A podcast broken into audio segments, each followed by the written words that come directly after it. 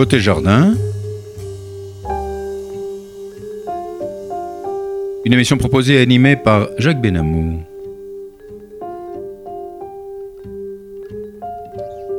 Notre ingénieur du son, Monsieur Daniel Tapia. Bonjour et bienvenue à nos auditeurs de Côté Jardin sur la radio RCJ 94.8 sur la bande FM et par internet à l'adresse radio-rcj.info puis cliquez sur le direct. Vous pouvez également écouter plus tard cette émission en podcast en vous rendant à l'adresse radio-rcj.info puis cliquez sur émission puis cliquez sur Côté Jardin. J'ai le plaisir d'accueillir aujourd'hui Monsieur Grégor Pupinck, directeur du Centre européen pour le droit et la justice expert auprès des organisations internationales, à l'occasion de la publication de son livre Les droits de l'homme dénaturés, publié aux éditions du CERF. Je vous montre ce livre. Grégoire Pupinck, bonjour. Bonjour. Grégoire Pupinck, alors vous êtes docteur en droit et l'auteur de plusieurs livres, dont l'avant-dernier intitulé La famille, les droits de l'homme et la vie éternelle, publié en 2015. Vous venez donc de publier votre dernier livre, Les droits de l'homme dénaturés, chez CERF, car vous considérez qu'il faut sauver les droits de l'homme du pouvoir de la Cour européenne des droits de l'homme et des instances supranationales qui seraient aujourd'hui devenues des bastions d'idéologie mondialiste libertaire, du haut desquels des experts que vous qualifiez d'illégitimes imposeraient au peuple leur vision partisane du monde. Alors, Grégoire Pupin, vous êtes, je le rappelle, juriste et docteur en droit. Qu'est-ce qui vous a poussé à vous intéresser à ce sujet? Merci beaucoup de votre invitation. C'est un grand plaisir d'être avec vous aujourd'hui. Euh, oui, c'est un sujet très important. Les droits de l'homme, finalement, nous vivons au milieu des droits de l'homme, dans une société qui, pense, euh, qui est immergée comme dans un bocal, euh, celui des droits de l'homme, et nous y baignons sans avoir vraiment de, recul. Et en tout cas, je pense qu'il faut, face à, ce phénomène considérable de notre époque, qui est l'un des phénomènes majeurs du XXe siècle et du XXIe siècle, avoir un recul critique sur leur évolution. Les droits de l'homme ne sont pas les tables de la loi, elles ne sont pas révélées, c'est une production politique humaine. Une invention. Une invention euh, fondée, bien sûr, en raison, mais qui doit être toujours regardée avec recul, avec critique. Esprit critique, et c'est là le, tout mon travail. J'ai une expérience dans le domaine d'une vingtaine d'années. Mhm. Euh, je travaille depuis une vingtaine d'années à Strasbourg, euh, au sein de cette organisation, auprès de la Cour européenne des droits de l'homme, également auprès des Nations Unies, mhm. à Genève. Et donc j'ai pu voir, j'ai pu analyser l'évolution des droits de l'homme depuis ces 20 dernières années, et nous constatons euh, évidemment une utilisation politique, euh, une utilisation souvent idéologique des droits de l'homme. Alors je ne dis pas du tout que les institutions ou les juges sont, sont illégitimes. Mais euh, on, va revenir là-dessus. On va revenir là-dessus. Si vous voulez, les droits de l'homme sont donc un sujet perpétuel à plus d'un titre. Alors pouvez-vous nous expliquer leur naissance et leur évolution jusqu'à nos jours? Alors voilà, donc le, leur naissance.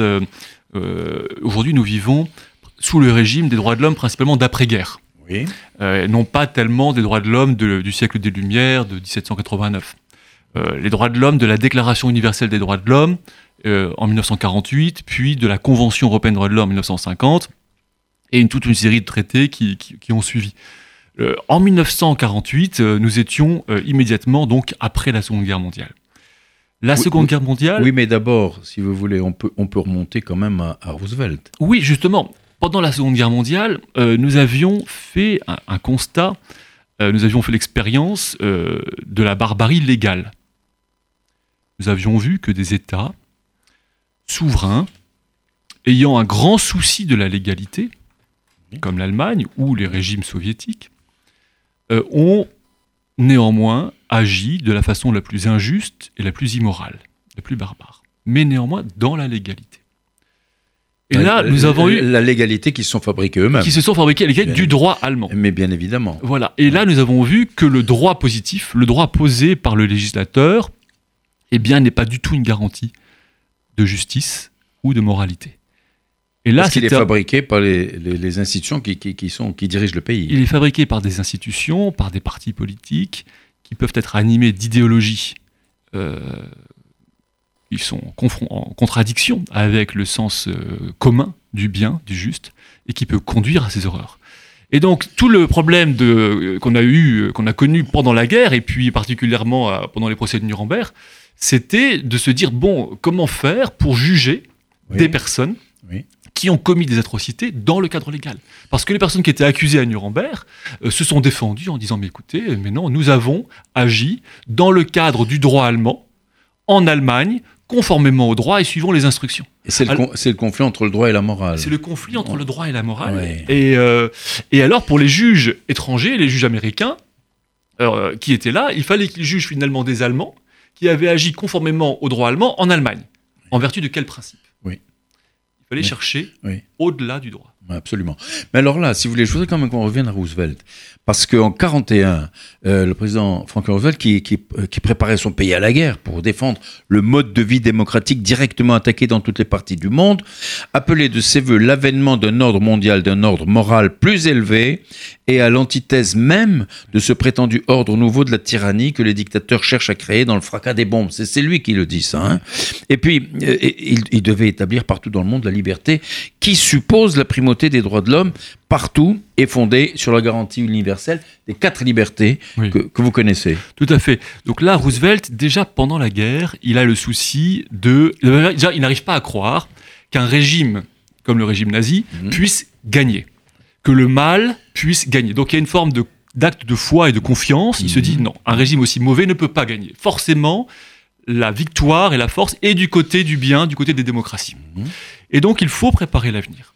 Pendant la guerre, il énonce donc en, en 41, janvier 41 ce discours avec les quatre fameuses libertés fondamentales, mais en même temps, il va aussi demander, par exemple, à des philosophes comme le philosophe français Maritain. Jacques de concevoir, d'énoncer une philosophie Mhm. qui puisse rendre compatible la démocratie, les droits de l'homme, la pensée philosophique personnaliste, Mhm. et donc de concevoir un ensemble, voilà, un système de pensée, une pensée homogène, qui sera le soutien anthropologique ou philosophique du régime à construire après la guerre. Et ce régime à construire après la guerre, effectivement, c'est un régime qu'il veut moral. C'est un Américain. Mhm. Mhm. Et donc il veut moral et international. Ouais. Un ordre moral international. Et alors, il avait, il avait euh, assis, si vous voulez, euh, ses déclarations sur, et ses projets sur quatre valeurs. La liberté de parole d'expression, Oui. la liberté de religion, la liberté de vivre à l'abri du besoin et la liberté de vivre à l'abri de la peur. Tout à Surtout fait. à l'abri de la peur quand il se passait ce qui se passait pendant la, la- la dernière guerre.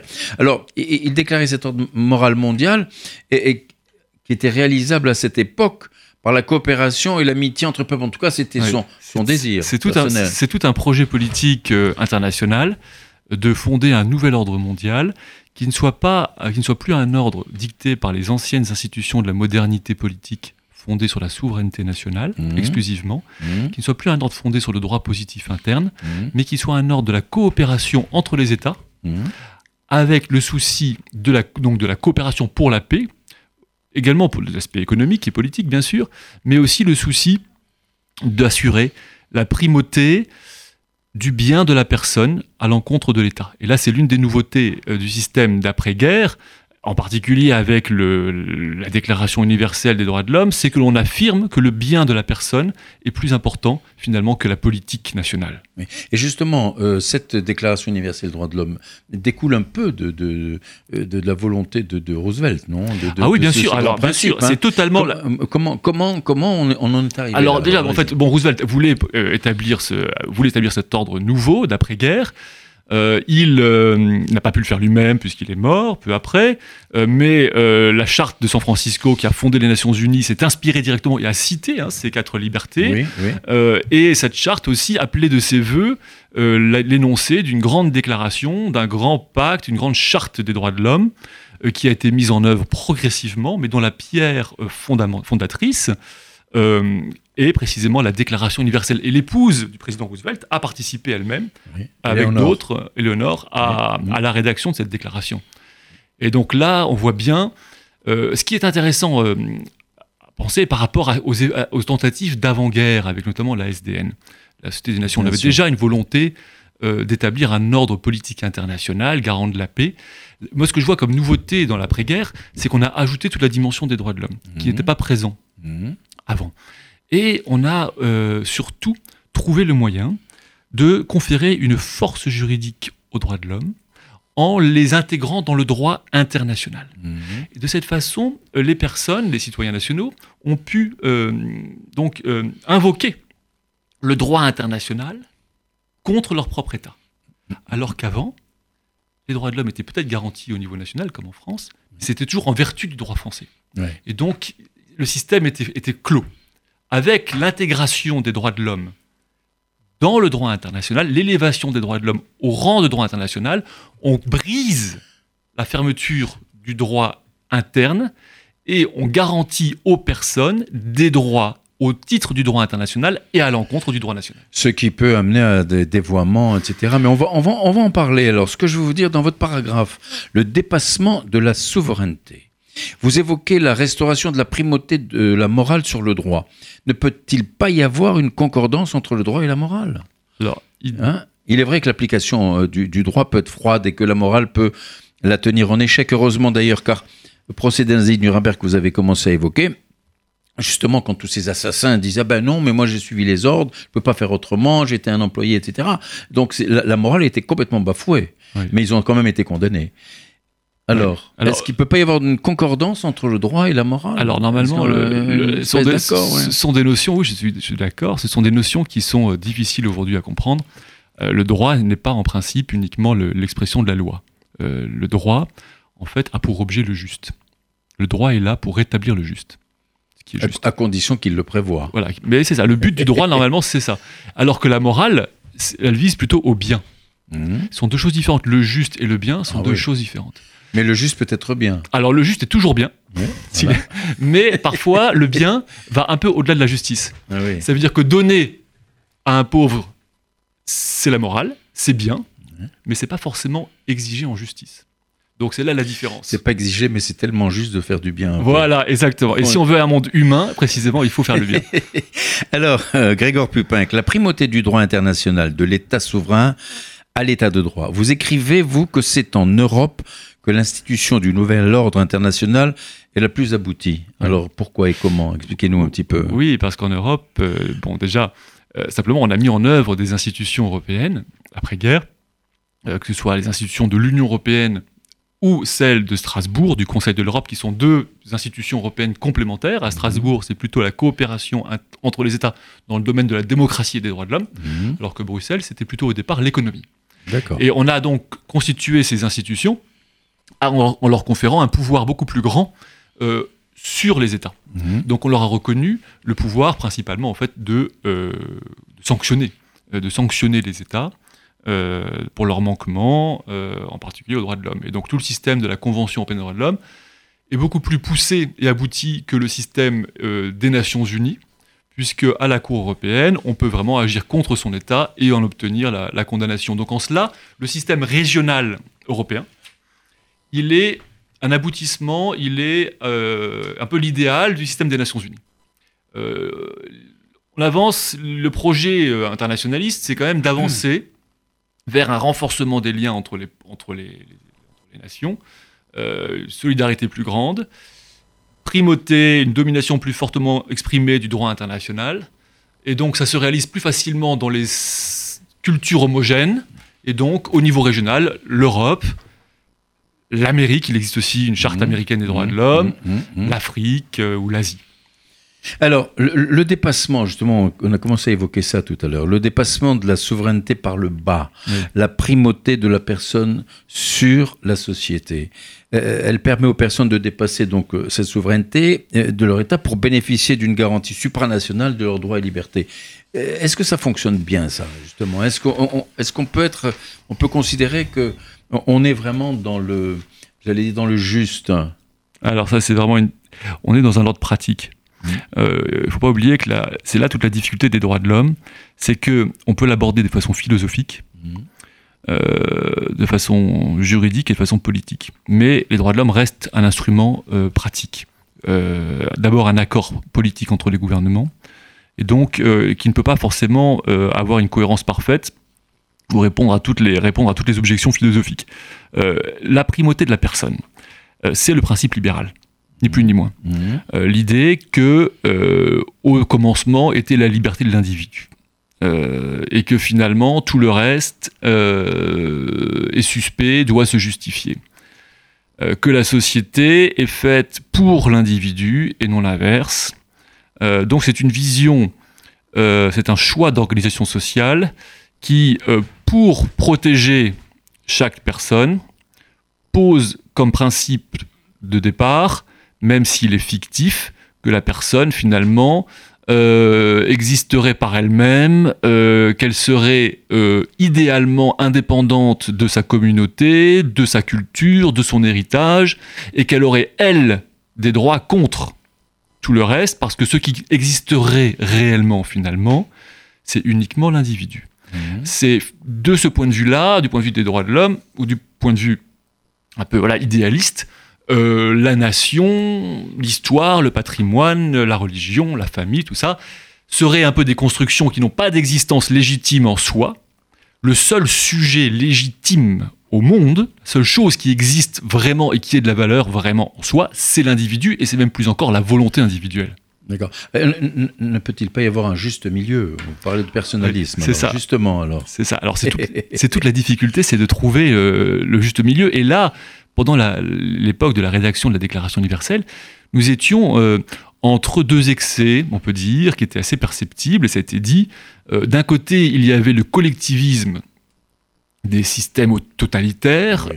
fascistes, soviétiques, nazis, et de l'autre, il y avait l'autre excès, euh, aussi identifié comme un excès, celui d'un individualisme complet, euh, plutôt anglo-saxon. Mhm. Et il a des- un, un auteur comme Maritain a essayé, et beaucoup tous les auteurs personnalistes ont essayé de trouver euh, un, non pas un juste milieu, mais un bon équilibre entre l'individu et la communauté. Et cet équilibre, il est difficile. Il est difficile. La solution qui a été trouvée et qui était bonne en 48, euh, quand même, c'était de dire euh, les droits de l'homme doivent euh, protéger non seulement l'individu, mais la personne dans sa, dans sa consistance, dans son épaisseur sociale et humaine. Donc c'est pas un individu abstrait, c'est un homme ou une femme Mhm. qui a une famille, qui a une histoire, une langue, une religion, un métier, un- une culture, et c'est cette personne avec toute l'épaisseur humaine qui est protégée, et c'est pas uniquement une volonté individuelle abstraite. Néanmoins, on n'a pas réussi à sortir du principe suivant lequel le droit de l'individu a une priorité a une primauté de principe sur l'intérêt de la collectivité. Et ça, c'est toute la, toute la difficulté. Alors, pour nos auditeurs qui prendraient l'émission en route, je voudrais vous rappeler que je reçois, j'ai le plaisir de recevoir Monsieur Grégor Pupinck, qui est directeur du Centre européen pour le droit et la justice, expert auprès d'organisations internationales, à l'occasion de la publication de son livre Les droits de l'homme dénaturés, publié aux éditions du Cercle, que je vous montre, pour ceux qui regardent l'émission en euh, par Internet. Voilà. Alors, euh, Édouard Pupinck, dans votre chapitre 2, l'ambiguïté alors, euh, vous avez euh, l'ambiguïté fondamentale de la dignité humaine. Vous écrivez, vous écrivez. Alors, le, je vous lis, hein, je vous cite. hein. Le système politique qui s'est affirmé après la Seconde Guerre mondiale est voulu bâti sur la personne et non plus sur la souveraine des États ou sur des corpus idéologiques. Ce qui est recherché à travers ce nouvel ordre politique, c'est le bonheur et l'accomplissement des personnes.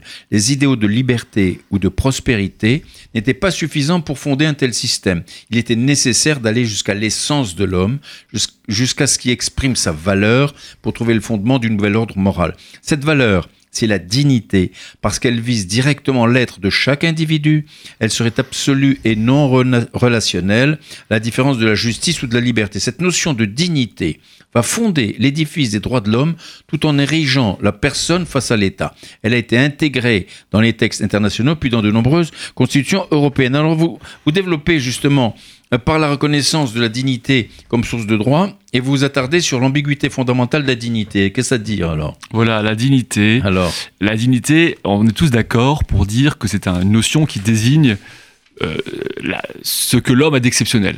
Ce, Mhm. ce pourquoi l'homme mérite une protection particulière par rapport aux autres êtres Sa vivants. dignité, Sa dignité. absolument. Donc ça, on est d'accord pour dire cela. On est d'accord pour dire que l'homme a un statut exceptionnel.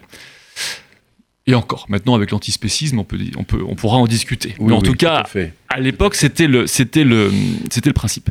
Euh, là, où, là où il y a une ambiguïté, et là où il n'y a pas eu d'accord, c'est sur la cause réelle de cette dignité. Pourquoi est-ce que l'homme est digne? En quoi consiste cette dignité? Où réside cette dignité? Et là, il y a plusieurs approches euh, concurrentes. Moi, j'en ai identifié deux, j'en ai retenu deux parce qu'il me semble qu'elles sont tout à fait intéressantes aujourd'hui pour comprendre l'évolution par la suite des droits de l'homme et les tiraillements internes aux droits de l'homme. Il y a deux conceptions de la dignité que j'oppose. La conception héritée de la Genèse, on peut dire, euh, tradition Oui. juive, tradition euh, aristotélicienne et tradition chrétienne, Mhm. qui voit que l'homme est digne dans sa nature, corps Et âme. C'est ça. C'est l'union du corps. C'est et de l'union l'âme. du corps et de l'âme. Il n'est pas un ange, il n'est pas seulement un esprit, il n'est pas non plus un animal avec seulement un corps, il a cette particularité d'être les deux. Mhm. Et le but de notre existence, c'est effectivement de vivre ainsi. Et notre accomplissement, notre bonheur passe nécessairement dans cette, dans cette complexité de notre nature. cette- voilà. Et que c'est ainsi que nous pouvons nous accomplir. L'autre vision, c'est plutôt la vision platonicienne, Oui. qui ensuite a, pour, ça, ça a duré dans l'histoire, et, et notamment dans la gnose, euh, bon, et qui au contraire oppose euh, l'âme ou l'esprit au, au corps, et qui estime que euh, la dignité de l'homme n'est que euh, dans ses facultés intellectuelles ou spirituelles. Et donc l'homme n'aurait de valeur, ne se distinguerait du reste que parce que finalement il a une intelligence, un esprit, et sa dignité serait dans cet esprit. Euh, et cela génère... C'est une façon de, de- de laminer tout par la base. Alors voilà, disons que ça, ça introduit un- une scission dans, dans l'être, parce qu'on oppose le corps, on oppose en chacun son, le corps et l'esprit. C'est ce qu'on appelle le dualisme, Oui. et ça tend aussi euh, parfois assez facilement au mépris du corps. Alors, euh, Grégor Pupin, on va, on va parler de 1948, de la Déclaration universelle des droits de l'homme. 1948, 2018, ça fait 70 ans.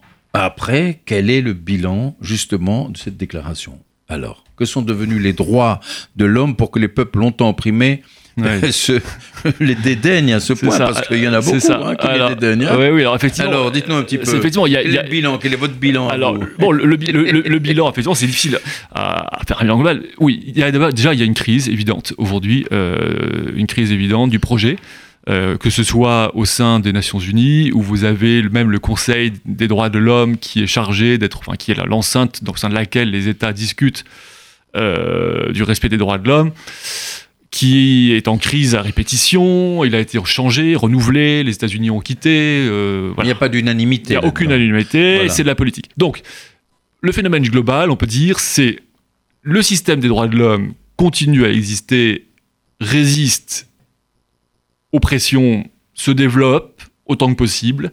Il est traversé par des pressions des... très fortes, qu'on peut simplement qualifier d'idéologiques et de politiques, et parfois de religieuses. Et là, vous pensez justement euh, l'attitude des musulmans. Oui. Euh, comment, comment ils perçoivent le- les, droits de l'homme? Parce que, en principe, il y a déjà une déclaration islamique des droits de l'homme, il y a la charte arabe des droits de l'homme. Mm. Et c'est pas en contradiction un petit peu avec euh, la, la déclaration universelle de 48 Bien sûr. En 48, euh, ce qui est important, c'est que Mais il n'y a pas que L'humanité- Il n'y a, pas que, que les musulmans. Il y a également les, les- les pays de l'Asie du Sud-Est. Mais Bien ça, on sûr, va. ouais. vas-y. Le- c'est- le- en 48, oh, il y a eu ce petit miracle euh, d'un accord universel, en tout cas des pays qui existaient à l'époque, euh, qui était, je pense, qui, reposait sur une approche assez humble euh, des droits de l'homme. On se, disait, on va protéger les choses essentielles, nécessaires au bonheur de chaque homme, chaque personne, pour s'épanouir, la vie, le mariage, le domicile, la famille, la religion, la liberté d'expression, les choses de base. Et on est tous d'accord pour ça, on a une vision universelle de l'homme, parce que finalement, elle n'est pas politique. On voulait se mettre au-dessus de la politique Mhm. et aussi, de certaine manière, au-dessus des religions. C'était très louable. C'était très louable, c'était excellent. bien C'était excellent et c'était universel. Ouais. Le problème, c'est que les droits de l'homme sont devenus un instrument politique parce que, en ayant la main sur la définition des droits de l'homme, vous avez la main sur la métapolitique. Mhm. Et donc, bien sûr, c'est le terrain maintenant de lutte entre différentes idéologies. Ce que l'on voit, c'est que d'un côté, en Europe occidentale ou dans les pays occidentaux, on a quand même une évolution aussi problématique des droits de l'homme, très contestée, vers une forme de pensée libertaire, et qui va choquer les pays d'Europe centrale, qui refusent, par exemple, qu'on leur impose euh, des réformes de société, de mœurs, des Ça. questions d'euthanasie, etc., et qui, se, et qui voient la Cour européenne des droits de l'homme comme une menace contre la famille, par Puis la- exemple les problèmes d'immigration. et les problèmes de sécurité nationale, les problèmes d'immigration. Donc, une forme d'idéologisation des droits de l'homme qui leur fait perdre leur crédit et leur fait perdre leur universalité. Déjà en Europe et plus encore au plan universel. Mm. Et en même temps, vous avez euh, d'autres interprétations des droits de l'homme et même pire encore, je dirais, la, la vision euh, de l'organisation de la coopération islamique qui, à de multiples reprises, a adopté des textes dont le- la déclaration du Caire, qui non seulement énonce que tout homme naît naturellement musulman. Ah oui, carrément. Euh, et que donc finalement, euh, voilà, que c'est son état naturel, euh, mais qu'ensuite, les droits de l'homme doivent être interprétés conformément à la charia. Et donc là, vous avez 57 quand même pays Mhm. qui ont signé ce texte, Mhm. et pour lesquels c'est ce texte qui constitue la vraie déclaration universelle, la bonne, celle qui finalement est la seule légitime. Pour eux.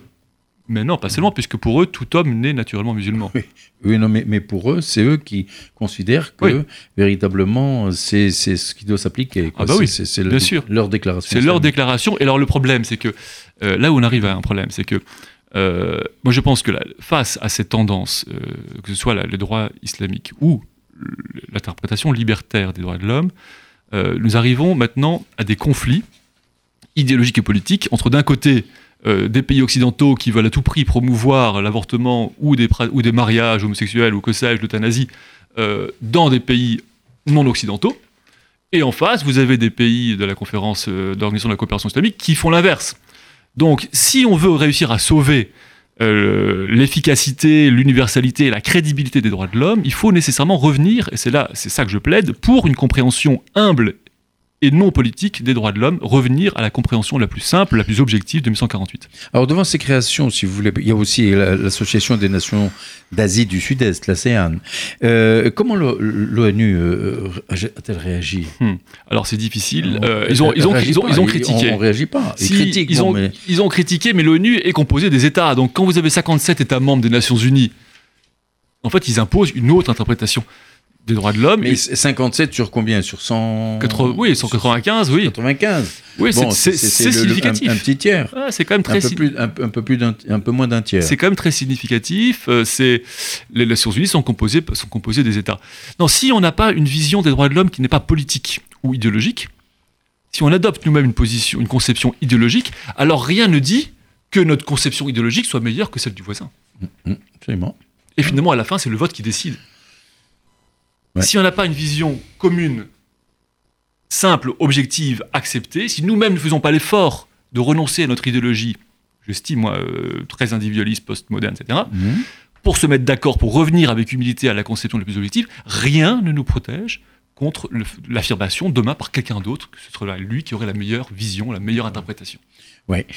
Euh, Grégor Pupin, alors dans votre chapitre intitulé La vie privée, le royaume de l'individu, vous écrivez, c'est à, je vous cite, hein, je- je- c'est à partir du domaine de sa vie privée que l'individu contemporain s'est conquis un royaume en l'étendant sans cesse jusqu'à la démesure.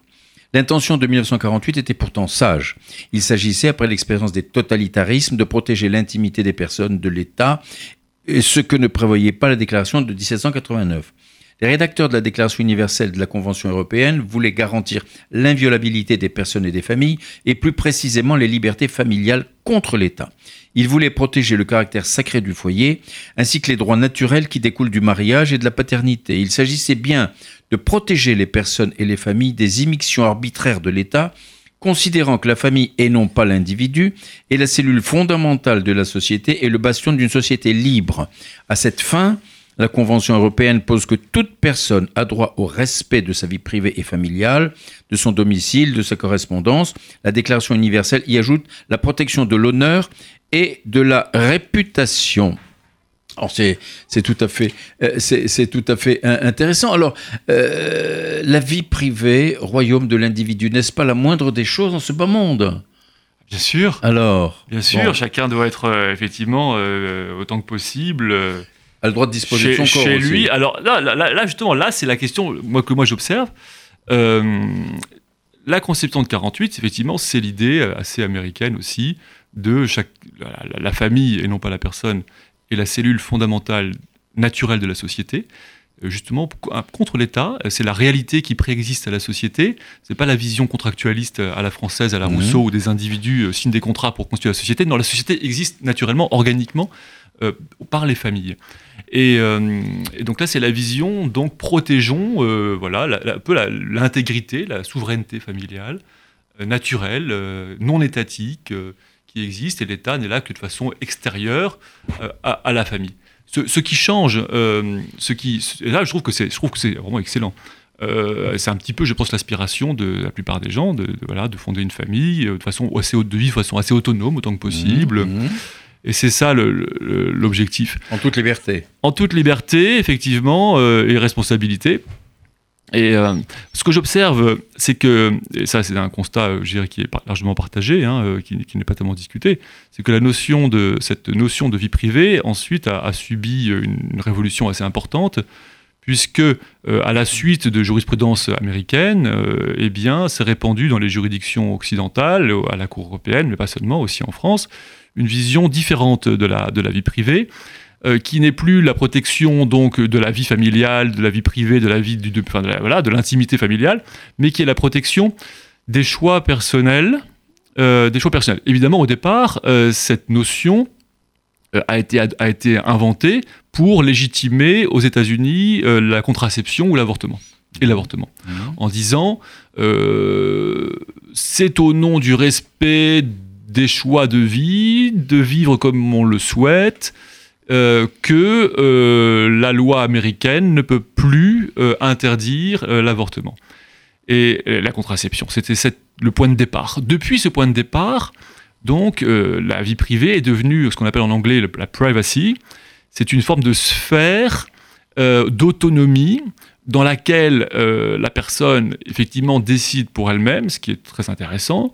C'est le Euh, moindre des choses, quand même. bah, disons que ça dépend dans quel Si elle domaine. décide pour elle-même, c'est le moindre des choses. Je pense que c'est la moindre des choses, mais maintenant, on peut pas forcément décider de tout euh, pour soi-même. Il y a quand même des gestes, des, des actions qui peuvent nous être mauvaises. Il faut donc, euh, on est voilà. je- Mais qui les juge? Alors, justement- C'est le libre arbitre de chacun.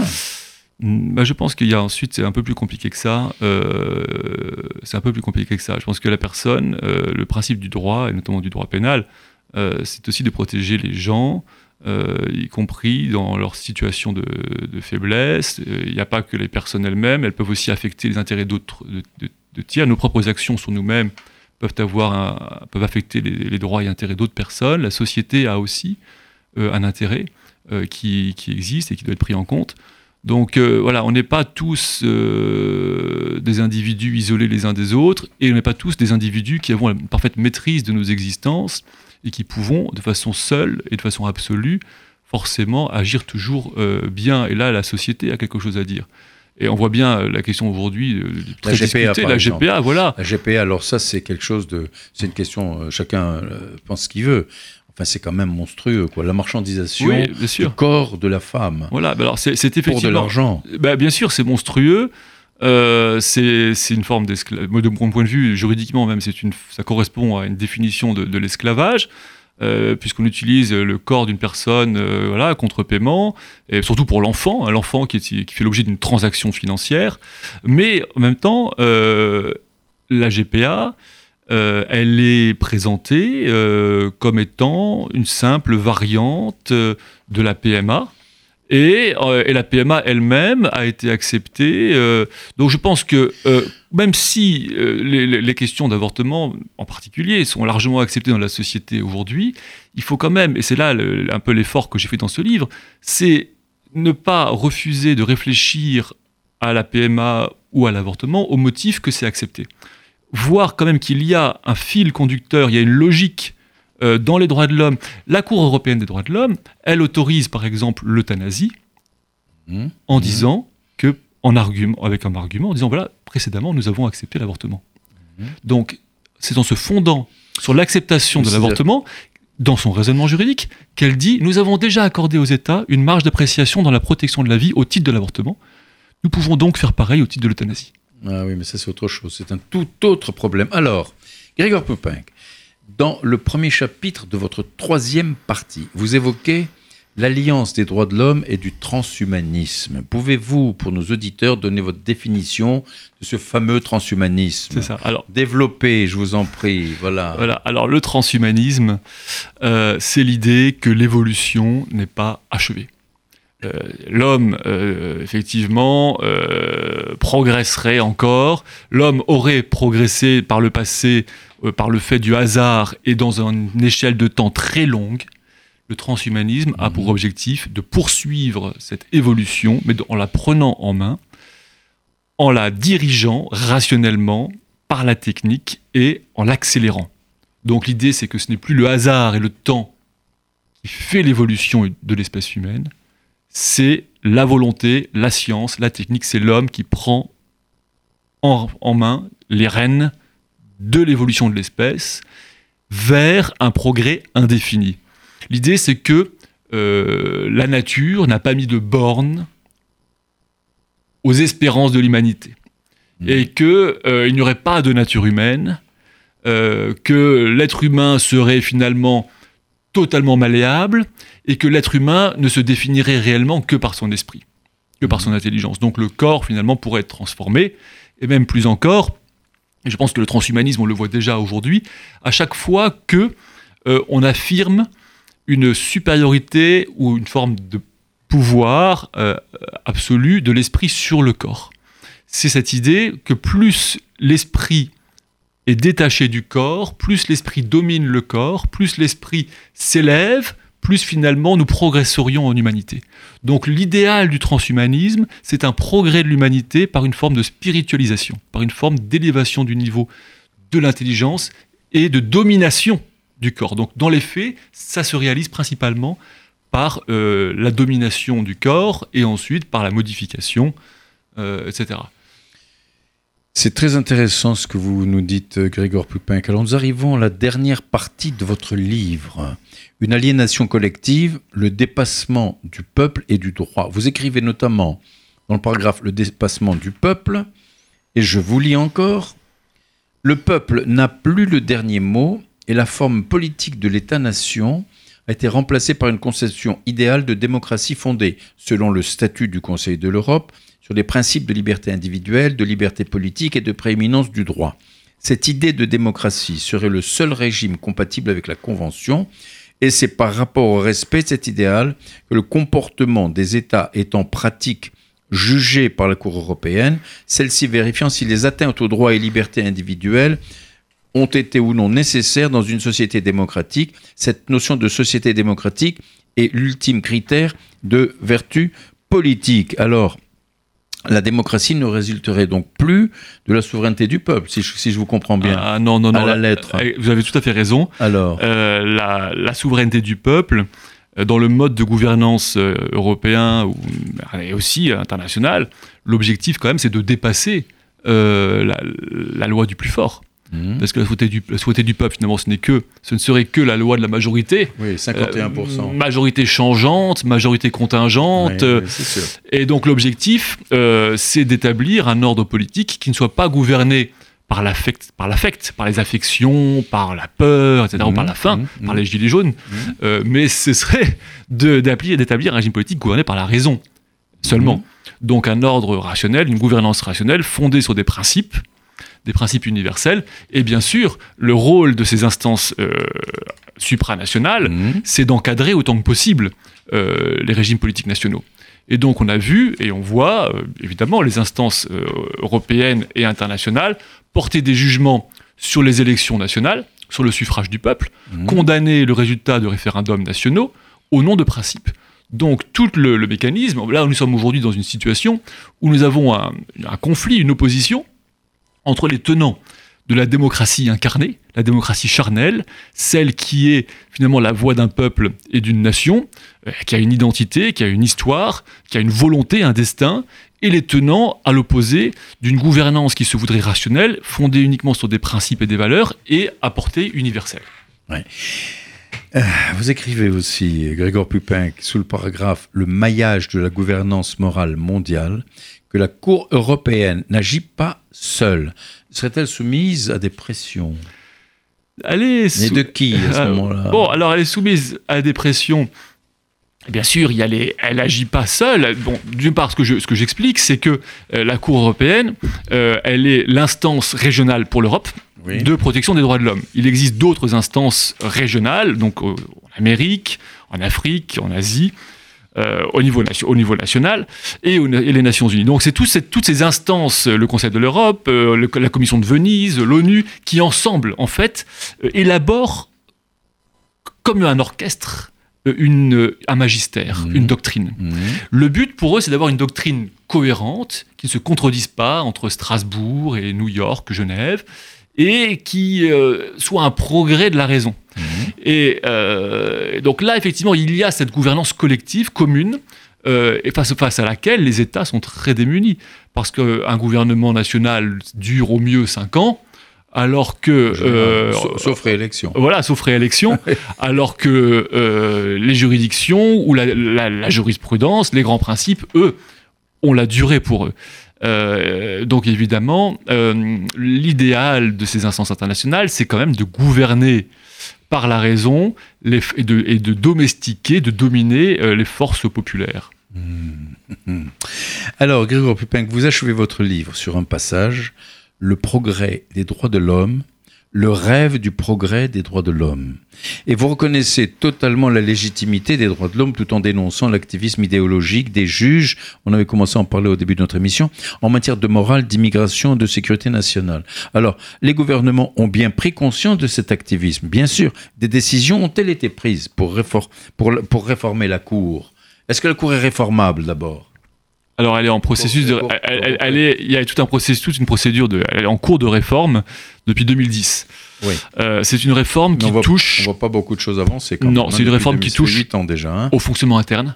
Oui. Donc elle fonctionne mieux en interne. mais quoi, sur le- c'est le secrétariat. oui, voilà. voilà. La charge de travail. ça, euh, voilà, mais le- le- les fondements eux-mêmes. Non. Non, non, là-dessus, les fondements même. Alors là, ils ont intégré le principe de la subsidiarité euh, dans la Convention, en affirmant que, euh, en reconnaissant que les États euh, sont mieux placés que la Cour pour porter des jugements sur les faits. Euh, Il n'empêche que, en réalité, ça n'a pas grand impact sur le rapport entre les États oui. et, et la Cour européenne.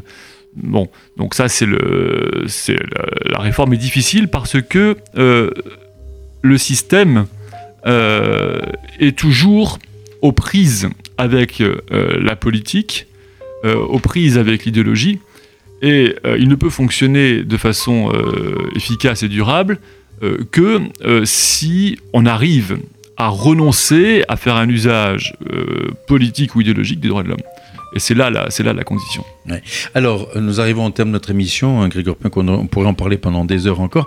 Alors, pour terminer, que vous inspire le fameux pacte migratoire de Marrakech, euh, qui a été approuvé par l'ONU et qui déclare que ce pacte n'a rien de contraignant, alors qu'on vous dit que les migrations sont libres, les droits pour les migrants sont équivalents, euh, le, regroupement familial est, automatique, et bien entendu, les journalistes ont une défense de critiquer les migrants sous peine de voir leurs subventions coupées. Alors, qu'est-ce que ça vous inspire tout ça Ça m'inspire que c'est un texte euh, qui on, est vous direct. on vous dit c'est non contraignant. Non, non, mais hein, c'est un texte, c'est un texte qui est évidemment contraignant. Euh, il faut bien comprendre que euh, au plan international, il n'y a pas de différence entre l'obligation juridique et l'engagement politique.